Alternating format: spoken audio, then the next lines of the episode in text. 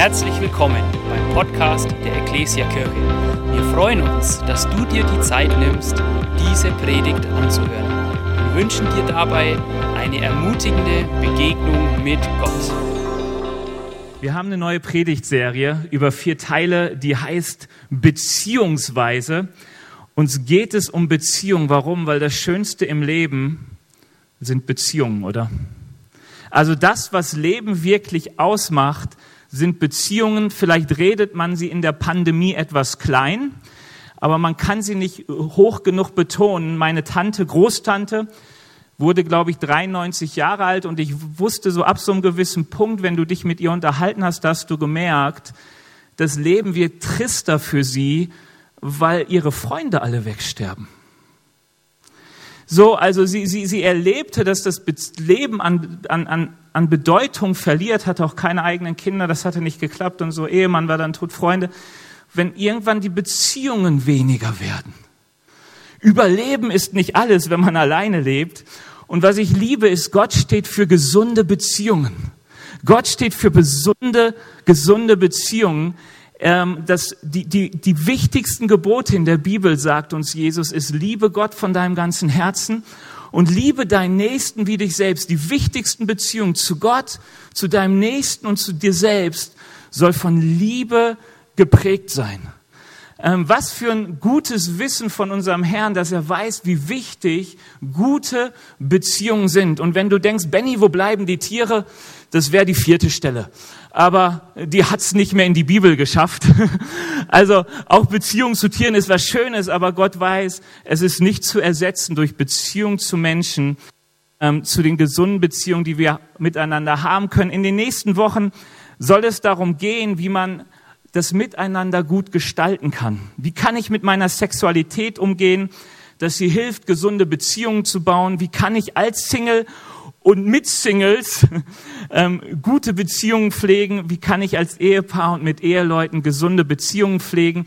Das wird uns in den nächsten Wochen beschäftigen. Heute habe ich das Thema einfach mal du und ich genannt.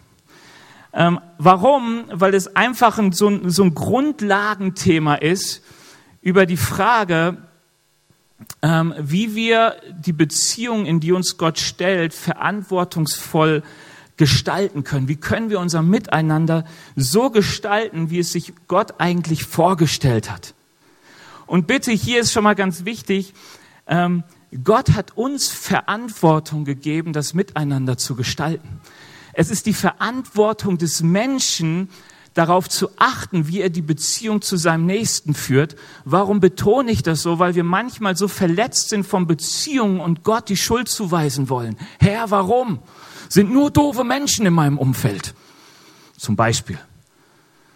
Und Gott wird sagen, für gute Beziehungen ist der Mensch verantwortlich. Das werden wir auch sehen. Dafür betrachten wir nämlich eine ganz bekannte Geschichte.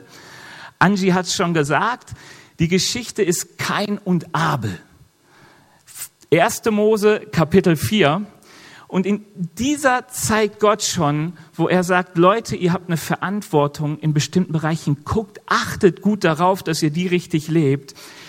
Eine Geschichte, die Geschichte von keiner Abel, über die Emanuel Wertheimer, ein bekannter Intellektueller aus dem 19. Jahrhundert, hat mir Wikipedia gesagt, ich kannte ihn nicht, hat gesagt, Kain und Abel ähm, fasst ungefähr ziemlich den ganzen Inhalt der Weltgeschichte zusammen bis heute. Ja, wenn man es in Worten zusammenfasst, wird man sagen, ähm, es beschreibt die Geschichte einer der ersten Menschen auf der Welt, wie zwischen ihnen Eifersucht entsteht und am Ende zu einem Mord führt. Und wir wollen die Geschichte einfach mal betrachten und ich werde sie so ein bisschen kommentieren. Und danach werde ich auf zwei Punkte eingehen, die Gott richtig wichtig ist, sind, uns zu sagen mit dieser Geschichte. Also wir betrachten mal, wir fangen mal an zu lesen. 1. Mose, Kapitel 4, Vers 1. Adam schlief mit seiner Frau Eva und sie wurde schwanger. Sie brachte einen Sohn zur Welt und sagte, mit Hilfe des Herrn habe ich einen Mann hervorgebracht. Darum nannte sie ihn Kain. Später bekam sie einen zweiten Sohn, den nannte sie Abel.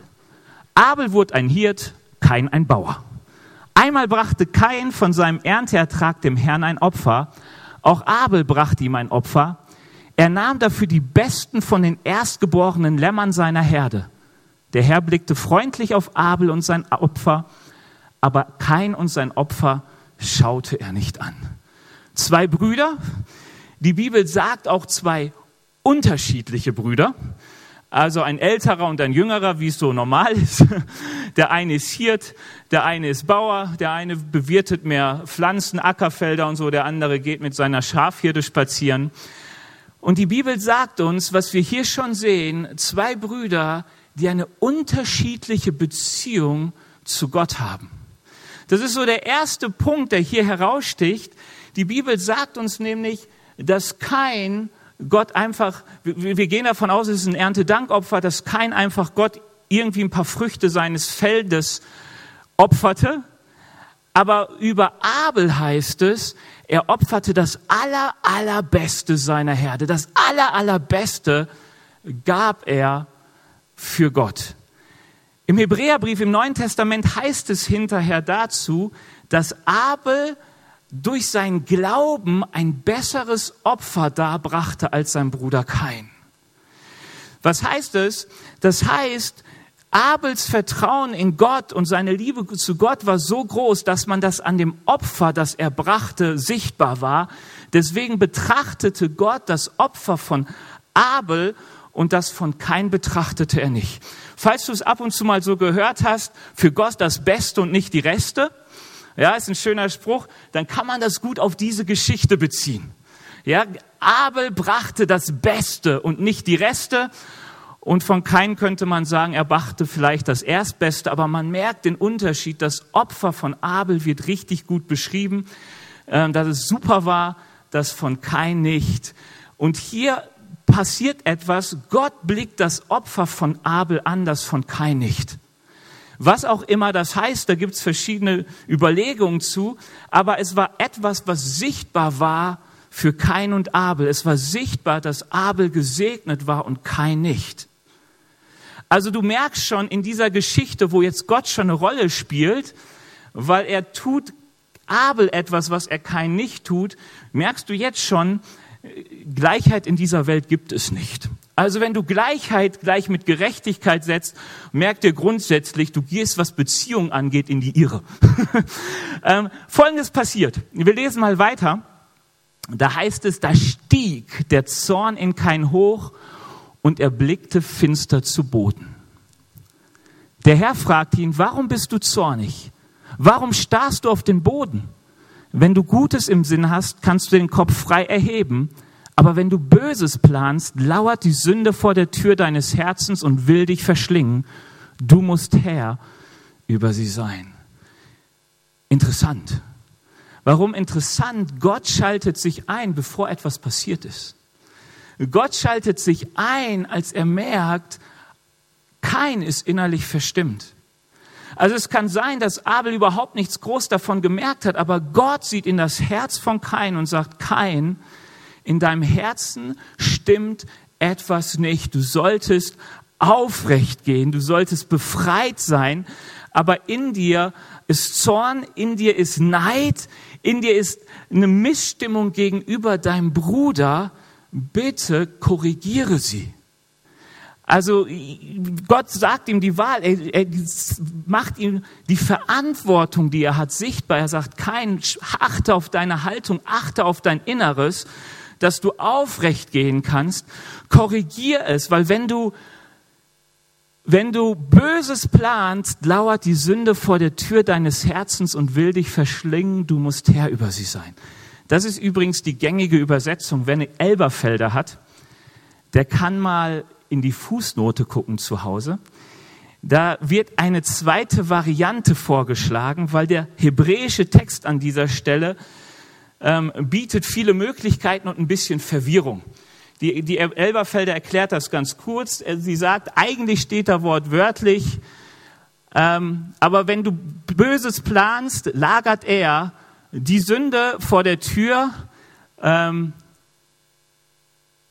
nach dir wird sein Verlangen sein, du aber sollst über ihn herrschen. Ähm, und es gibt welche, die ich, Ausleger, die ich auch mag, die sagen, hey, hier geht's nicht um die Frage nur von Beziehung, kein Sünde Gott, sondern es geht eigentlich um die Beziehung zwischen Kain und Abel.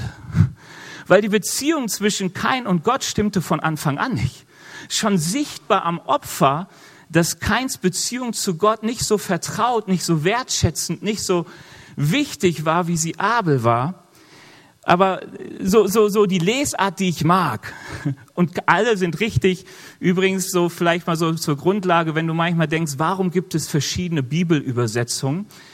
Weil die Bibel ein lebendiges Wort ist und man oft in mehrere Richtungen übersetzen kann, ohne dass eine von denen falsch ist. Also vielleicht mal ganz interessant, wenn wir immer denken, was ist denn genau richtig, genau richtig? Wenn du siehst, wie das Alte Testament im Neuen Testament gebraucht wird, das ist immer total praktisch. Wie hat eigentlich Jesus das Alte Testament zitiert? Wie hat es Paulus gebraucht? Dann merkst du, es gibt eine Art von Flexibilität oder du kannst auch sagen Lebendigkeit. Das ist auch mal schön zu sehen. In Hebräer wird die Abrahams Geschichte genutzt, um zu zeigen, dass der Glaube zählt ohne Werke. In Jakobus die gleiche Geschichte, um zu zeigen, dass die Werke zählen mit Glauben. Luther hat das nicht so richtig unter die Füße bekommen. Wir sind heute ein bisschen weiter. Ähm, aber ich will dir nur sagen, das Wort ist lebendig und es gibt nicht immer richtig und falsch. Es gibt manchmal etwas, wo du denkst, das ist zielführender und manchmal bist du in einer anderen Situation, dann merkst du, wie cool das Wort Gottes trifft immer in meine Situation. Was ich hier glaube oder welche Richtung ich mag in dieser Textstelle, dass Gott sagt, hey, wenn du nicht aufpasst auf das Inneres, dann ist die Sünde ganz, ganz nah bei dir. Aber weiß eins, Abel hat Sehnsucht nach dir, aber du wirst darüber herrschen, ob diese Beziehung zustande kommen kann im Positiven oder nicht. Das wäre auch eine Interpretation, die möglich ist und die ich in dem Fall auch sehr schätze, weil es dann plötzlich eine Parallele hat auch zu Adam und Eva. Die Frau, ihr Verlangen wird sich ausdrücken über zu dem Mann, aber der Mann wird über sie herrschen. Ein Kapitel vorher. Ähm, durch die Sünde, durch die Ferne zu Gott passiert etwas, dass Menschen ihre Beziehung zueinander nicht mehr in der Weise wahrnehmen, wie Gott sie eigentlich geplant hat. Und das fängt bei Eheleuten an und plötzlich merkt man im nächsten Kapitel, es geht weiter zu Geschwistern. Und Gott warnt hier, und macht kein auf seine Verantwortung aufmerksam. Er sagt, da ist etwas zwischen dir und deinem Bruder gekommen, das liegt an dir. Denk daran, dein Bruder will Beziehung zu dir haben. Nimm deine Verantwortung richtig wahr, veränder dein Herz. Dann geht es weiter. Kein aber sagte zu seinem Bruder Abel, komm und sieh dir einmal meine Felder an. Und als sie draußen waren, fiel er über seinen Bruder her und schlug ihn tot. Der Herr fragte Kain, wo ist dein Bruder Abel? Was weiß ich? antwortete Kain, bin ich vielleicht der Hüter meines Bruders? Kain nimmt seine Verantwortung nicht wahr und er fängt an mit Abel zu reden und tötet ihn. Wir wissen nicht, wie viel Absicht da am Anfang hinter war oder auch nicht, aber ähm, Gott meldet sich zu Wort und sagt, sag mal kein, wo ist dein Bruder Abel? Und das Interessante ist, was Kain hier macht, da gehe ich später noch drauf ein, was wir auch vielleicht manchmal von uns kennen, er schiebt die Verantwortung weg für die Beziehung und sagt, hey, sorry, was habe ich mit meinem Bruder zu tun? Der kann doch machen, was ich will. Und Gott sagt ihm dann im weiteren Gespräch, doch, doch, doch, du hast sehr, sehr viel Verantwortung für deinen Bruder und was du getan hast, geht überhaupt nicht. Kein bricht mit seiner Familie und ist danach ein auf der Flucht seiender Mörder. Interessant ist, dass in dieser Geschichte, also bis hierhin lese ich sie, ihr wisst, sie geht noch ein bisschen weiter. Die Geschichte sagt uns noch, was mit Kain passiert, auch wo Gott ihm noch gnädig ist. Aber was ich hier merke, zweimal interveniert Gott. Zweimal stellt Gott an kein Fragen. Zweimal fragt er nach seiner Verantwortung. Und das sind die beiden Punkte, mit, über die ich heute reden möchte mit euch, nämlich einmal über eine lebensspendende Haltung. Er spricht kein an und sagt, du musst deine Haltung korrigieren, dass sie lebensspendend ist, würde ich in meinen Worten sagen. Und er redet mit ihm über den göttlichen Maßstab, den wir an Verantwortung tragen. Lass uns mal das erste angucken, eine lebensspendende Haltung. Kein, Gott spricht Kain auf etwas an, was Abel vielleicht gar nicht mitbekommen hat, nämlich das, dass in seinem Herzen etwas gegenüber seinem Bruder nicht mehr stimmt. Das Verhältnis ist nicht mehr von Liebe geprägt, sondern wird überlagert von Neid. Und das finde ich so interessant. Gott ist ein Herzenskenner und er packt die Wurzel von, oder er packt ähm, Beziehungsprobleme oder das Problem von ungesunden Beziehungen an ihre Wurzeln. Und das ist nämlich so oft unsere innere Einstellung, unsere Haltung, unser Herz. Hier ist die Grundlage, weshalb so viele Beziehungen nicht gesund funktionieren. Das ist übrigens so ein Punkt, den Jesus in der Bergpredigt anspricht, wenn er sagt, euch wurde gesagt, du sollst nicht Ehe brechen. Ich aber sage euch, Ehebruch fängt schon an, wenn du eine Frau ansiehst, sie zu begehren. Ehebruch fängt nicht an, wo ich die Ehe breche, sondern Ehebruch fängt an, wo in meinem Herzen sich etwas verändert gegenüber einer Person in einer Weise, wie es nicht richtig ist, dass ich Begierden zu einer Person habe, zu der ich keine Person, keine Begierden haben sollte, weil sie verheiratet ist. Oder er sagt, euch wird gesagt, du sollst nicht töten. Ich aber sage euch, wer zornig ist gegenüber seinem Bruder, der hat schon äh, nicht getötet, irgendwie so ähnlich. Und wer ihn beschimpft, der hat dieses und jenes getan. Auch hier, Jesus sagt, Mord fängt an in der Haltung in deinem Herzen gegenüber jemand anders. Da ist der andere noch überhaupt nicht im Spiel. Es ist eine reine Verantwortung, die bei dir liegt, nämlich die Verantwortung, sich um deinen Herzenszustand zu kümmern, sodass du eine lebensspendende Haltung hast. Lebensspenden meine ich deshalb, weil sie A, lebensspendend für andere sein soll. Eine Haltung, die nicht von Anklage, Zorn, Verletzung, Enttäuschung geprägt ist, von einer Haltung, die den anderen abwertet, diskreditiert, verurteilt, richtet ähm, oder positiv ausgedrückt, du sollst eine Haltung haben, die auch Jesus geprägt hat.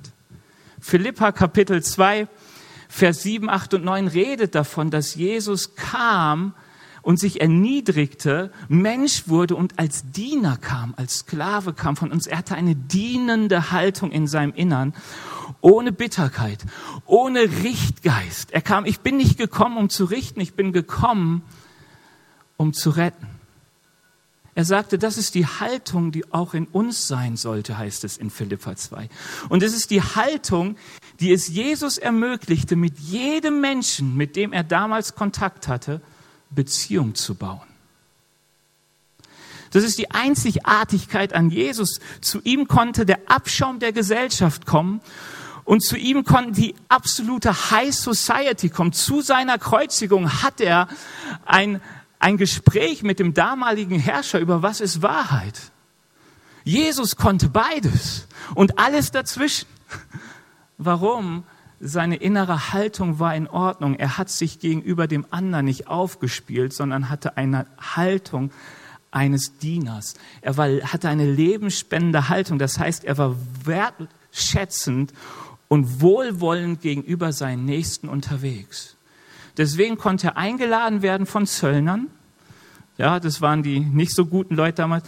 Und auch mit den Pharisäern und Sadduzäern, die er sogar manchmal kritisierte für ihre gesetzliche Art. Und trotzdem bestand Beziehungen da, die sogar so weit gingen, dass man miteinander essen konnte.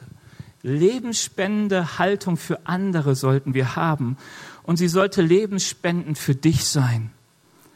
Weißt du, mit reinem Herzen kannst du frei gegenüber anderen agieren. Ich weiß nicht, ob dir das schon aufgefallen ist, aber wenn ich jetzt ein Problem mit Joni hätte, weil er mich nicht anlächelt, trägt immer diese dumme Maske.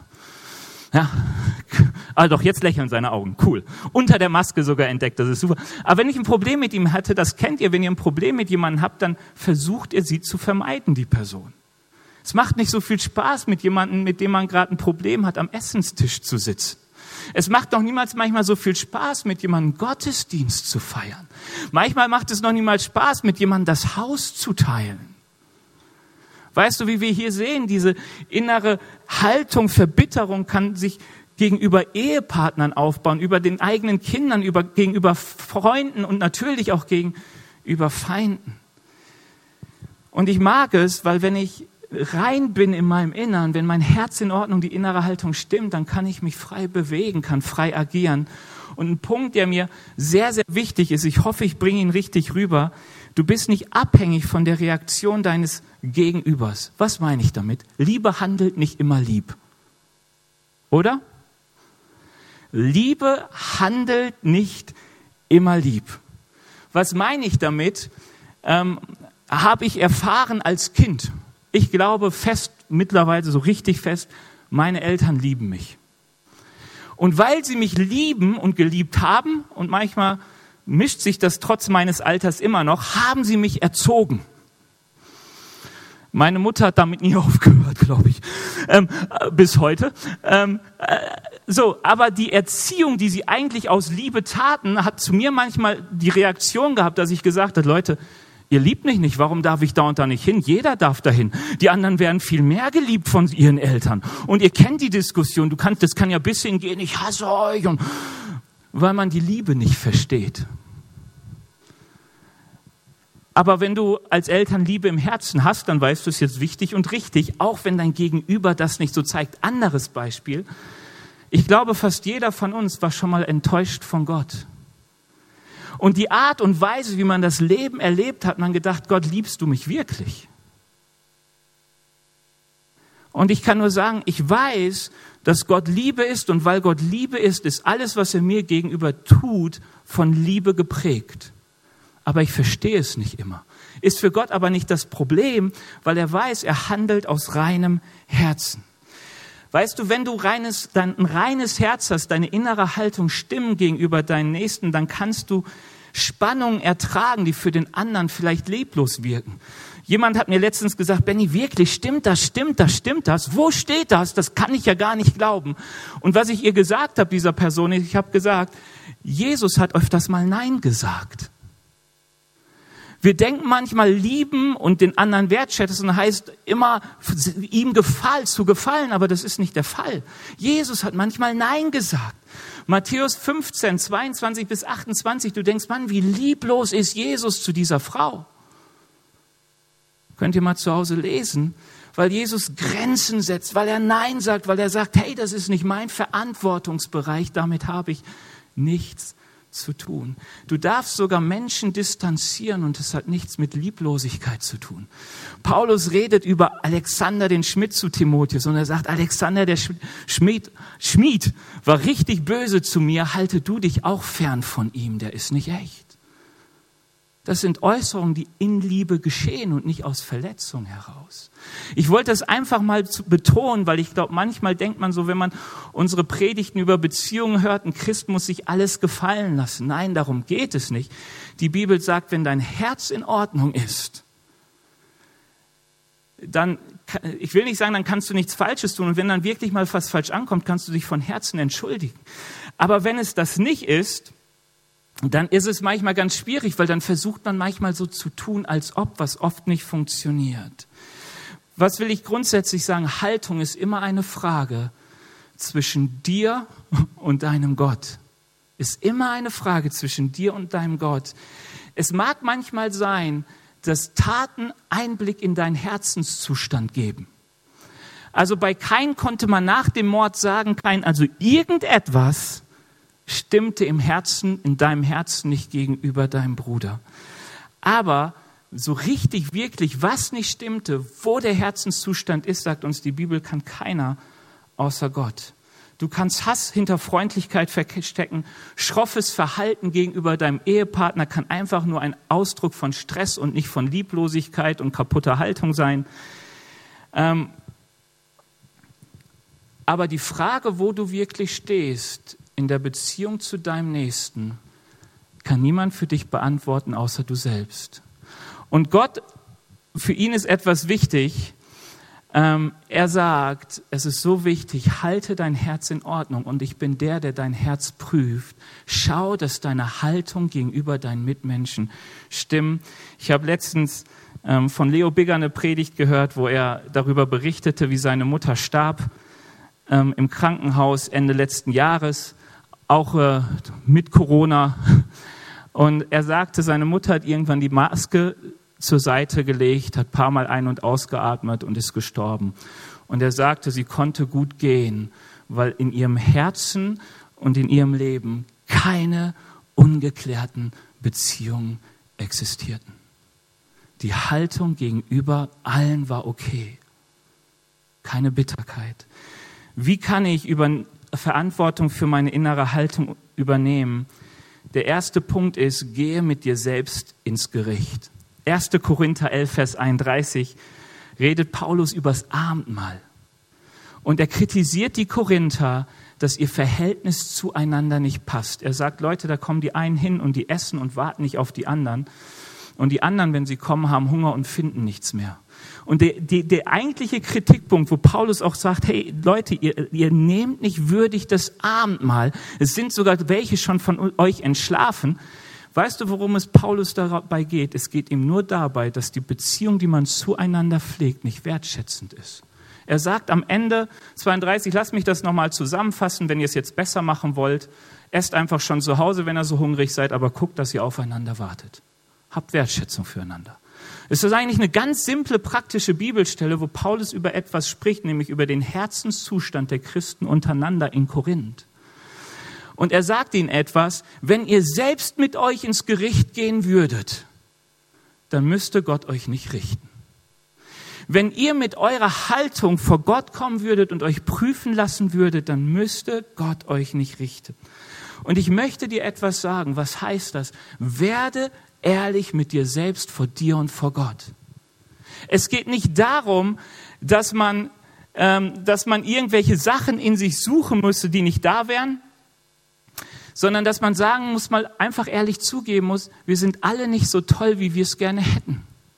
Und dass man ehrlich vor Gott wird und sagt, Herr, weißt du was? Die Person, ich gehe jetzt mit Joni weiter, weil Joni und ich wissen, wir haben eine gute Beziehung zueinander. Hey, dass ich zu Gott sage, weißt du Gott, ich habe keine Ahnung warum, aber ich bin einfach neidisch auf Joni. Der kann viel besser singen als ich. Warum bist du so ungerecht und behandelst uns so ungleich? Ich wollte auch eine schöne Stimme haben. Und singen wie Charlie Chaplin oder, nee, doch nicht. Ah, war kein Sänger. Verstehst du? Und ich muss einfach mal ehrlich werden, Gott, so sieht mein Inneres aus. Weißt du, ich will vieles nicht in meinem Innern haben. Ich würde auch manchmal ein toller Christ sein, dessen Herz so richtig schön bright shining ist. Und ich muss manchmal leider zugeben, dass selbst die Liebe, die in meinem Innern ist, nicht immer reicht, um meine Frau so zu lieb zu haben, wie Gott sie lieb hat. Und ich liebe sie. Und dann muss ich zu Gott gehen und in diesem Gebet sagen, Herr, sorry, mein Herz ist so hart, ich komme damit nicht klar. Richte dich selbst. Höre auf, Entschuldigungen zu finden für deinen kranken Herzenszustand. Hör auf, Entschuldigungen zu finden für die Verletzung in deinem Innern. Ja, der ist schuld und der hat mich so schlecht behandelt. Nein, nein, nein. Gott sagt, für deine Haltung bist nur du verantwortlich und ich helfe dir gerne, dein Herz zu prüfen. Wenn es offene Beziehungskonflikte gibt, gib sie einfach zu. Ich bin zu schlecht, um zu vergeben. Ich bin zu neidisch, um meinen Nächsten lieb zu haben. Ich weiß nicht, was in deinem Innern ist, aber das muss auf den Tisch. Du musst ein Ja dazu finden, dass es so ist. Werde schonungslos ehrlich gegenüber dir selbst und gegenüber Gott.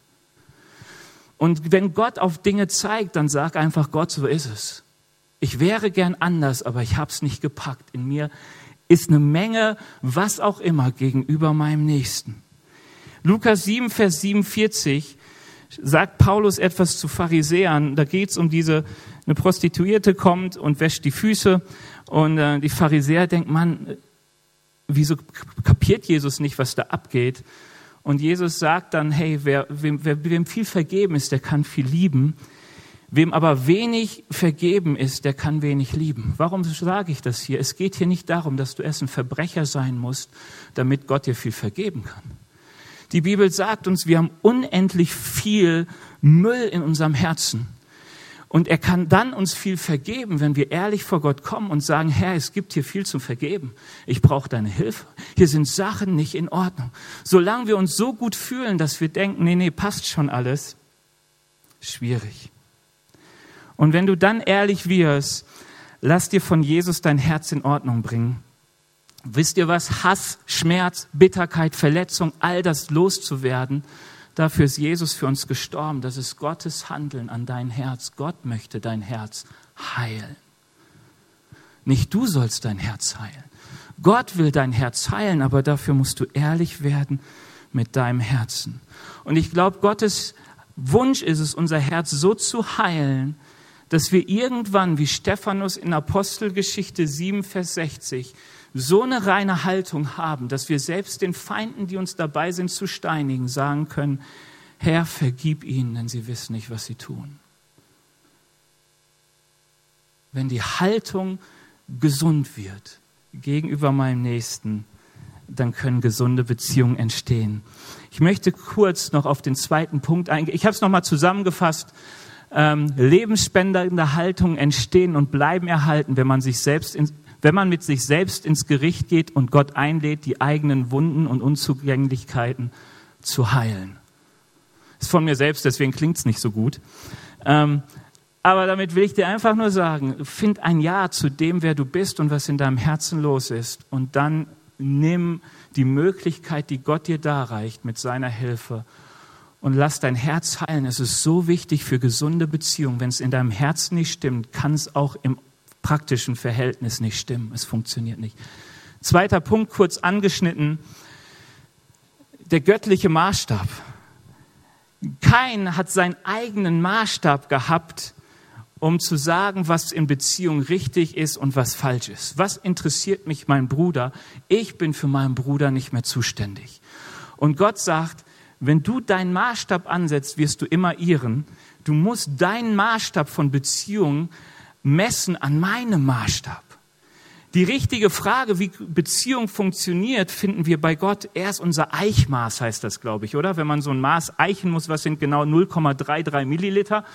Dann gibt es so ein Eichmaß, dann wird es da reingeschüttet, dann gibt es den Strich und dann weiß man, man wird nicht betuppt. Dann sind 0,33 auch 0,33. Und die Bibel sagt uns, wenn du ein gutes Verhältnis haben willst, was geht in Beziehung, wie Beziehung zu leben wird, was wichtig ist, dann musst du dein Inneres und deine Haltung und dein Verstand und dein Verstehen und dein Wissen ähm, an Gottes Maßstab angleichen. Und ich merke so oft, es ist ganz, ganz einfach für uns, unseren eigenen Maßstab an Beziehungen zu setzen. Wie du mir, so ich dir. Ist nicht der Maßstab Gottes, ist so oft unser Maßstab. Ja, mein Lieblingsbeispiel, oft schon bei mir erlebt, die Kassiererin hat ihren Job verfehlt und so macht sie ihren Job. Lächelt dich nicht an. Äh, Jetzt mit Maske ist es ja einfach, die können dich gar nicht mehr anlächeln. Ähm, aber du lächelst dann auch nicht zurück. Bist du unfreundlich, bin ich auch unfreundlich. Wie du mir, so ich dir. Wenn du unzuverlässig bist in der Beziehung zu mir, bin ich unzuverlässig in der Beziehung zu dir, auch wenn ich sonst eigentlich total zuverlässig bin. Kennt ihr das? Oh, ich kenne das so oft, das ist echt furchtbar, auch gerade im Gegensatz zu meiner Frau. Gestern war ja so ein Punkt, wir haben uns missverstanden, ich fühlte mich verletzt. Und schon dachte ich, okay, wenn du so reagierst, haha, warte mal bis zum nächsten Mal. Dann habe ich ihr gleich heute Morgen, weil ich gemerkt habe, es passt so gut zur Predigt und ich bin völlig auf dem Holzweg, ihr gleich eine WhatsApp geschickt und gesagt, Schatz, hey, alles in Ordnung zwischen euch, vergib mir, war nicht so gemeint. So tief sitzt dieses Gesetz, dieser falsche Maßstab drin. Oder wie ich fühle, so ich dir. Hey, ich fühle mich so übervorteilt von dir, du hast viel mehr als ich, für dich bin ich nicht verantwortlich. Wer du bist für mich, so ich dir. Ja, dieses Ganze in der Gesellschaft, Corona-Leugner und so weiter, bist du ganz anders, bist du doof. Zack. Und wenn wir den Maßstab Gottes für uns nicht kennen, können Beziehungen nicht in der Weise gelingen, wie Gott es gerne hätte. Und Gott macht keinen sehr, sehr eindrücklich darauf aufmerksam, dass sein Maßstab gilt. Er definiert, welche Verantwortung für, wir füreinander haben. Und das ist der Grund, weshalb die Bibel so viel über Beziehung redet. Über Ehepartner zueinander, über Freunde zueinander, über Eltern zu ihren Kindern, Kinder zu ihren Eltern, über die Beziehung zu Regierung, Feinden, Freunden, alles. Und was mir so auffällt, ist, welches Gewicht Gott auf seinen Maßstab legt. Einfach nur so ein paar Punkte, Bibelverse mal schnell hintereinander aufgesagt. Wer nicht vergibt, dem werde ich nicht vergeben. Wer seine Frau nicht gut behandelt, dessen Gebete bleiben unerhört. Wer seinen Bruder nicht liebt, hat mich nicht gesehen, sagt Gott. Überlegt mal an Kai und Abel. Kain hat seinen Bruder nicht geliebt. Er hat Gott nie gesehen, aber er hat ihn doch geopfert. Wer seine Feinde nicht liebt, handelt nicht anders als die, die Jesus nicht kennen. Schon interessant, oder? Gott sagt so eindrücklich, wer Beziehung zu mir pflegt, der hat meinen Maßstab, dann ändert sich was auch in den Beziehungen zu den Mitmenschen. Und Gottes Maßstab gilt nicht, um uns ein schlechtes Gewissen einzureden ähm, oder uns vom Anfang an zu sagen, das schaffe ich nie, wie soll ich da hinkommen, ähm, auch nicht um uns zu verurteilen, sondern einfach um uns zu helfen, gesunde Beziehungen zu bauen. Sein Maßstab zeigt mir eine völlig andere Qualität von Liebe, nach der wir uns sehen, aber die uns so oft nicht möglich ist. Sie zeigt uns auch, mir zeigt es, hey, ich pack es aus eigener Kraft nicht. Mir zeigt es, ich brauche die Nähe zu Gott. Übrigens keins größtes Problem. Er war zu weit weg von Gott. All der Einfluss, den Gott auf sein Leben ausüben wollte, brachte keine Frucht. Und ich möchte dir einfach nur noch sagen, wie, wie, wie komme ich dahin, dass ich meinen Maßstab eichen kann? Die, die, die Worship-Band, die Lobpreisband darf schon nach vorne kommen.